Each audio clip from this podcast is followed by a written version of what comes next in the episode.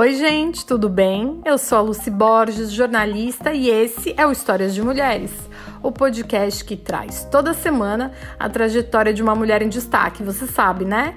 Ela pode ser famosa ou anônima, da ficção, da realidade, ela pode ter realizado um grande feito ou passado simplesmente por uma experiência que vale a pena compartilhar entre a gente. O Histórias de Mulheres tem espaço também para sua história. Se você tem alguma narrativa boa para me contar, é só enviar um e-mail para luciana@luciborges.com e eu entro em contato. Não seja tímida, eu quero ter por aqui também as histórias das minhas ouvintes. E o papo sobre cada episódio tá rolando solto lá no meu perfil do Instagram, @luciborges, e todo dia tem conteúdo novo, tem curadoria de filme, de série. A gente bate um papo também sobre quarentena. Eu tô contando lá um pouco do meu diário da quarentena aqui em Barcelona, tô morando na Espanha. Enfim, tem bastante coisa pra gente conversar. Se você ainda não me segue, é só achar o arrobinha Lucy Borges com Y e te vejo por lá, tá bom? Também quero deixar outro recado aqui que é: se você está curtindo o podcast e os conteúdos que eu estou fazendo, você pode contribuir financeiramente com o projeto. Tem dois links aqui na descrição do episódio, um do Apoia-se, outro do Catarse. E a partir de R$ reais por mês você já consegue me ajudar a manter essa temporada no ar e as próximas também, tá bom? Para quem tá comigo toda semana, você já sabe, o Histórias de Mulheres é dividido em três partes. A primeira parte eu apresento a personagem escolhida e conto um pouco da trajetória. Na segunda, conversamos o que, que essa experiência de vida tem a ver com a nossa, em que, que ela nos inspira, nos faz pensar. E na terceira parte, tem a dica de filme ou de série, ou dos dois, que nos ajuda a se aprofundar no assunto. Eu, como cinéfila assumida, nem consigo pensar outra forma melhor de encerrar um bate-papo como esse. Então vamos lá saber um pouco mais sobre a personagem de hoje?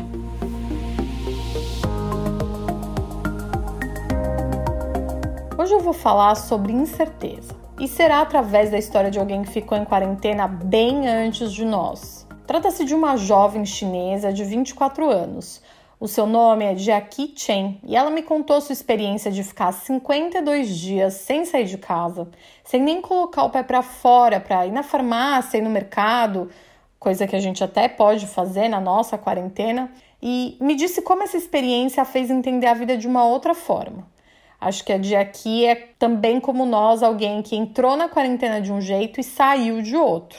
A dia aqui ficou em casa, numa cidade bem pertinho de Wuhan, na China, é, e Wuhan, vocês sabem, foi o lugar onde o surto de coronavírus, do novo coronavírus, começou até chegar no resto do mundo. Eu acho que a experiência da G aqui dentro de casa pode nos ajudar a fazer as pazes com a nossa própria existência enquanto seres que estão em confinamento agora, né? Principalmente no Brasil. Por aqui na Espanha, a gente começa a entrar em uma nova fase de desconfinamento, como eles chamam. É, a gente vai obedecendo regras que estão sendo revistas, ou seja, que vão prevendo encontros sociais, prevendo a ocupação da rua, do espaço público, é, de fase em fase, até que a gente volte para uma aparente normalidade. Porque todo mundo sabe, a vida pré-coronavírus não vai existir mais do mesmo jeito, né? Bom, o relato da Jackie Chen eu publiquei na Marie Claire na edição de abril desse ano, o relato completo. E ele me impressionou porque, tal como eu, como você, a Jackie é uma garota comum, uma pessoa real cuja vida foi colocada em suspensão assim, de uma hora para outra.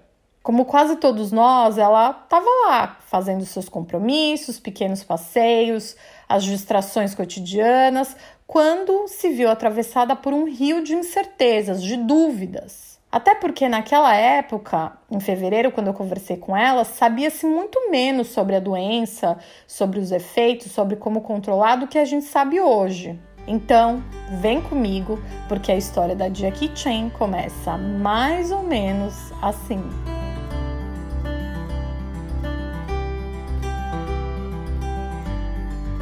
Era a noite de 31 de dezembro de 2019, véspera do ano novo, quando Jackie Chan assistiu aos primeiros telejornais que diziam que a cidade de Wuhan, capital da província de Hubei, na China, estava enfrentando casos de uma pneumonia desconhecida e inexplicável. Jackie estava em sua casa, em Beijing, onde morava, e aproveitou o momento do noticiário para ligar para os pais, em sua cidade natal, Jinzhou, que também fica na província de Hubei. A conversa foi rápida e tranquila. Ela disse para eles tomarem cuidado, pois afinal se tratava de um problema respiratório, sem muitas informações a respeito. Mas em nenhum momento, enquanto falava ao telefone com eles e olhava pela janela da sala, Jackie poderia imaginar o que aconteceria nas próximas semanas.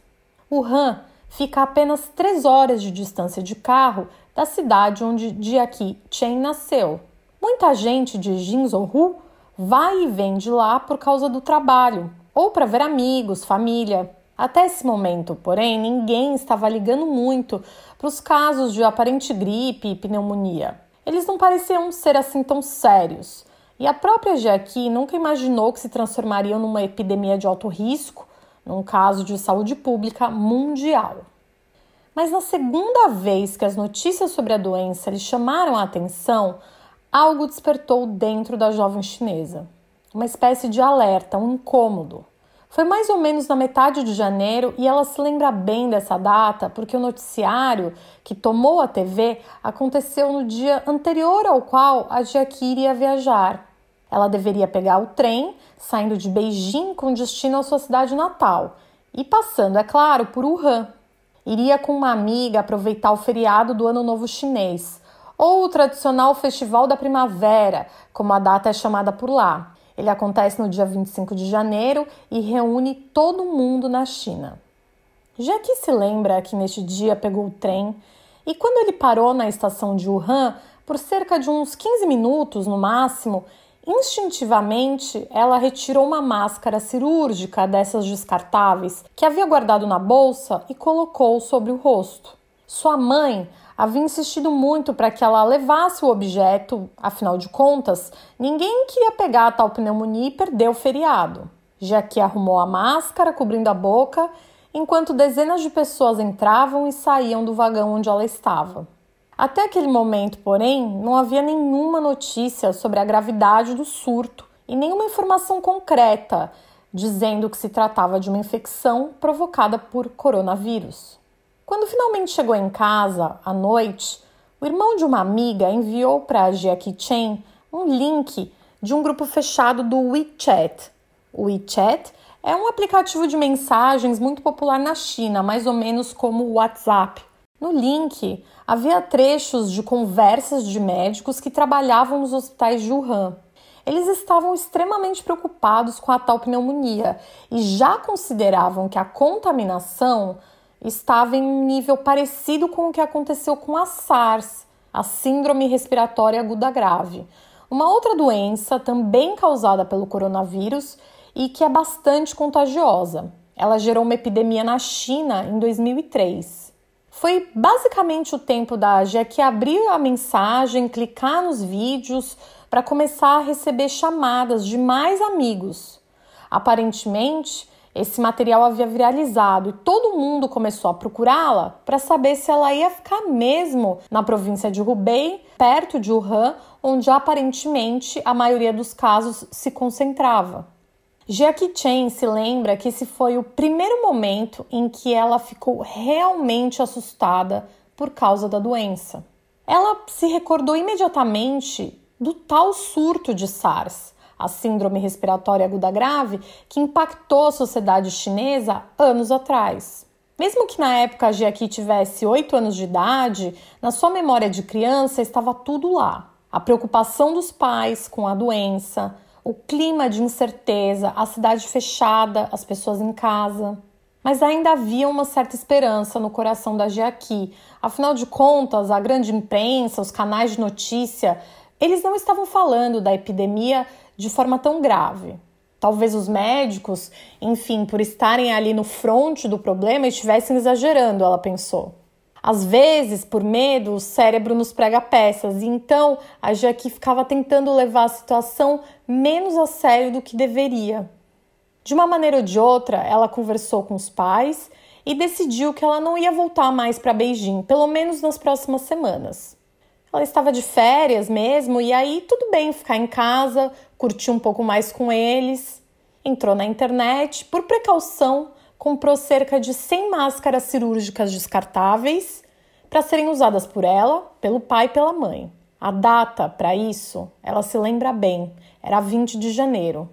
A partir de então, as notícias começaram de um dia para o outro a mudar totalmente.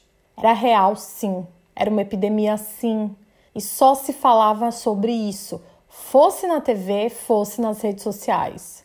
Os casos de internações começaram a subir muito rapidamente. Mas mesmo assim, a Giaki via gente da família dela que simplesmente não ligava a mínima para o que acontecia. Essas pessoas continuavam se visitando em casa, jantavam juntos, saíam na rua sem sequer usar máscaras. Giaki, ao contrário, blindou-se com todos os cuidados possíveis. Ainda que ela tivesse 24 anos, ou seja, estivesse fora do chamado grupo de risco, uma expressão que começava a surgir aqui e acolá na China, ela havia feito recentemente uma microcirurgia na região do peito e estava preocupada. E se o seu sistema imunológico não estivesse forte o suficiente para enfrentar o que viria? Por isso, elevou ao máximo os cuidados com a higiene das mãos, da casa e começou a ler muito sobre o problema. Sim, era coronavírus e o único jeito de passar por isso era ficar mesmo sem sair de casa. No momento em que a epidemia avançou de verdade, Jiaqi Chen passava horas lendo sobre o coronavírus de manhã até a noite. Ela ficou obcecada com as notícias. Havia tanta informação, mas tanta incerteza ao mesmo tempo. Como tudo começou? Como prevenir a infecção? O que o governo e os voluntários vão fazer para resolver o problema? Quanto tempo vou ficar sem sair de casa por causa da epidemia? Era isso que passava pela sua cabeça. Em alguns dias, porém, a Jackie estava tão consumida pelo assunto que nem saía do quarto quase. Era algo impensável essa restrição de espaço para alguém que até poucas semanas vivia sozinho em Beijing, em um apartamento seu, ia para academia duas, três vezes na semana, trabalhava às vezes bastante, tendo que fazer até hora extra e encontrava as amigas para jantar, para passear. A vida antiga tinha mudado drasticamente e cabia de aqui, naquele momento, também fazer a sua própria mente entender o que havia acontecido. Mas foi só quando o seu próprio cérebro experimentou uma quase estafa mental por causa do excesso de atenção ao tema que a aqui finalmente deu um passo atrás. Parou de consumir as notícias, trocou o noticiário por comédias leves no streaming, na TV achou um canal de yoga no YouTube para praticar em casa algum tipo de exercício. Entendeu que precisava adaptar a vida que ela tinha com a realidade disponível. Ela também entendeu que se não descansasse de verdade, ou seja, dormisse bem, tivesse momentos para não fazer nada, para não conversar com ninguém, para desconectar das redes sociais, talvez o seu cérebro nunca desligaria. Quando as suas férias acabaram e ela precisou voltar para o trabalho, começou a cumprir horários em esquema de home office. E, por incrível que pareça, ela entendeu que aquela experiência funcionou até melhor do que o esquema que ela tinha anteriormente, quando precisava acordar mais cedo, ir para o escritório, passar o dia inteiro lá dentro e voltar para casa depois de trabalhar. Mais concentrada, ela rendeu mais rápido fazendo suas tarefas e assim, no final do dia, conseguia mais tempo para conversar com os pais, jantar com calma e fazer um FaceTime com os amigos. Toda vez que a Jaqui ou a família dela precisava repor mantimentos para comer ou produtos de higiene, eles acessavam o sistema online de supermercados operado pelo governo chinês e os produtos eram entregues na casa deles durante toda a quarentena. Não havia nem a possibilidade de sair à rua para ir ao mercado ou à farmácia, como aconteceu em muitas cidades, principalmente na Europa. Funcionários públicos chineses garantiam que as entregas chegassem como deveriam. E com isso, os dias foram passando, incrivelmente iguais, incrivelmente diferentes. Mais de 50 dias depois, Jiaqui havia entendido então que não controlava, nunca controlou o pequeno mundo em que vivia sua vida individual. Ela chegou a ficar sabendo de um professor da escola primária onde estudou que acabou morrendo de Covid-19.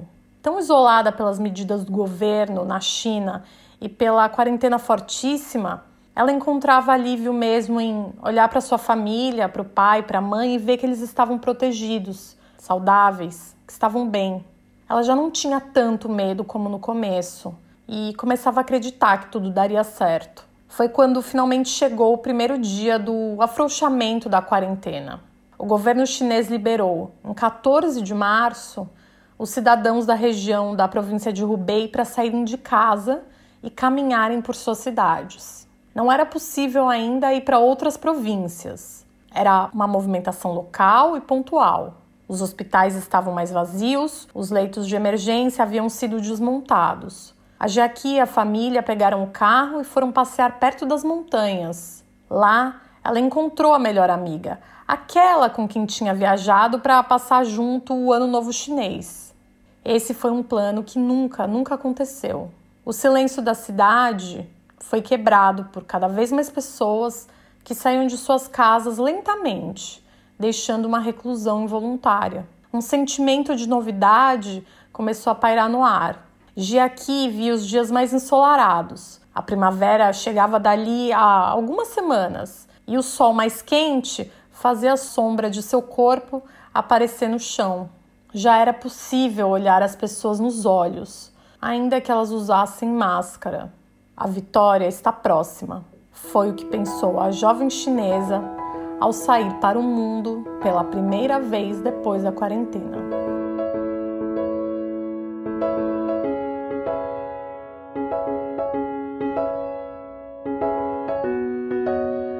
Mais alguém por aí se identificou um pouco com a história? Bom, ela me pegou justamente pelo fato da Jackie Chan inicialmente ficar negando para ela mesma o que estava acontecendo.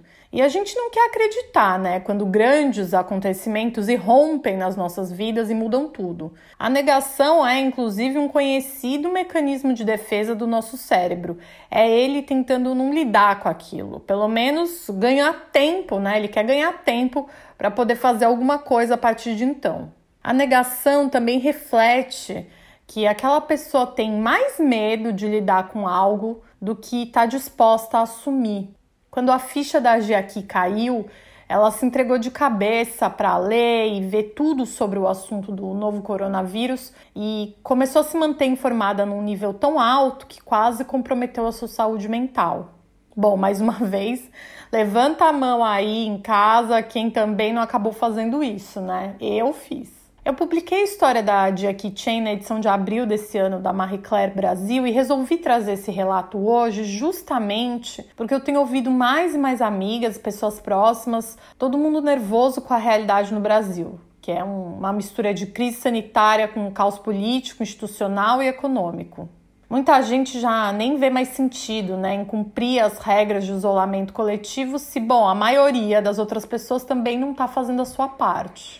Isso acaba tornando o Brasil, na minha opinião, o pior caso de quarentena dessa pandemia mundial. As pessoas se auto-sabotam o tempo todo a furar o confinamento. Eu sei também, gente, que há outros elementos nesse caldeirão chamado Brasil, né? Principalmente sociais, de desigualdade, e eles merecem infinitas conversas pela complexidade do assunto. Então, o que eu vou fazer aqui é me voltar para você, para o indivíduo. Contei nos últimos podcasts, nas últimas três semanas, histórias que mostram como a movimentação de um, do individual, ela tem efeito também no coletivo. Eu sei que nesse momento parece muito tudo o que precisa ser feito e parece que a gente não vai dar conta. Como mulheres, principalmente, estamos atoladas de tarefas domésticas, profissionais, de busca de emprego se a gente não estiver trabalhando, de cuidado com os filhos, com pais com relacionamentos amorosos que podem estar em chamas. A panela de pressão foi colocada no fogo alto, eu sei. Mas se volte para a história aparentemente simples da Jackie Chan para enxergar um pouco nas entrelinhas. Não seria o caso de aproveitar esse momento para questionar o conceito de produtividade insano em que a gente tem vivido e não nos deixa nem cuidar da nossa própria saúde? Será mesmo que as coisas precisam voltar a funcionar como vinham acontecendo? Você estava feliz com aquela outra realidade que tinha? Talvez caiba questionar se essa ideia de valor da pessoa, né? Se a pessoa vale pelo quanto de trabalho ela tem ou por como o trabalho a define. ou se ela vale mais porque ela consome mais e pode exibir tais bens materiais de um valor X para outras pessoas que não têm. Em tempos de Covid, o que me pega e o que eu acho que claramente sentimos falta quando o confinamento é imposto, ou seja, a gente não pode mesmo sair, é algo que não se compra, né? É o outro. Não o outro só amigo, familiar, mas o outro que é desconhecido, que está andando na rua, ou pelo menos deveria estar tá lá, fazendo a mesma coisa que a gente. Nós sentimos falta do ar fresco, de caminhar, da natureza, de abraçar, do contato físico, puro e simples. Não é do Nike Air Max 250 Plus X que você nunca teve e, sei lá, nem precisa ter. Eu acho que esse é o momento de pensar numa revolução que começa dentro de nós, dentro de você e tem todo o poder para se tornar algo maior, algo social e principalmente também ecológico. Nos piores dias da minha quarentena, quando não havia sinal de trégua no índice de contaminação e de mortes aqui na Espanha, eu fui obrigada a olhar para mim, única e exclusivamente para mim, até porque eu passei a quarentena sozinha, né? Eu vi como a suspensão da minha própria realidade e de um monte de planos que pareciam certos, como tudo isso se pulverizou. O botão do piloto automático da minha vida foi desligado, puxou da tomada. No fim das contas, são as crises pessoais internas que nos levam de um lugar a outro, mesmo que esse lugar não seja físico, seja mesmo mental.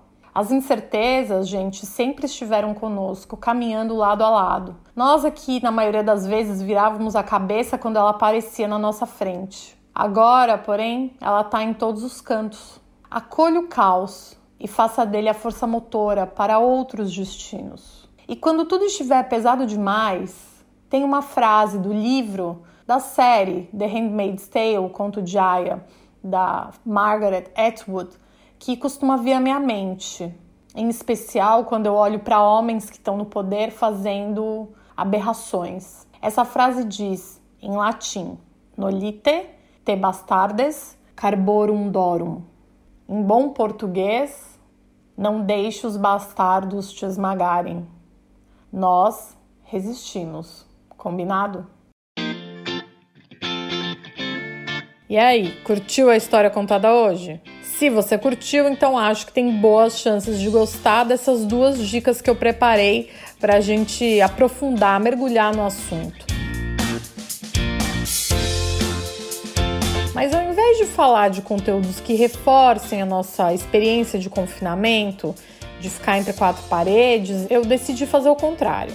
Acho que nesse momento, filmes ou séries muito claustrofóbicos podem funcionar para a gente como uma espécie de gatilho e aí é capaz de eu, de você, da gente se sentir ainda mais presa, né? Então, pensando nisso, eu vou começar sugerindo um filme, que é um drama, e se chama Livre. Ele foi lançado em 2014, é estrelado pela Reese Witherspoon e é baseado numa história real.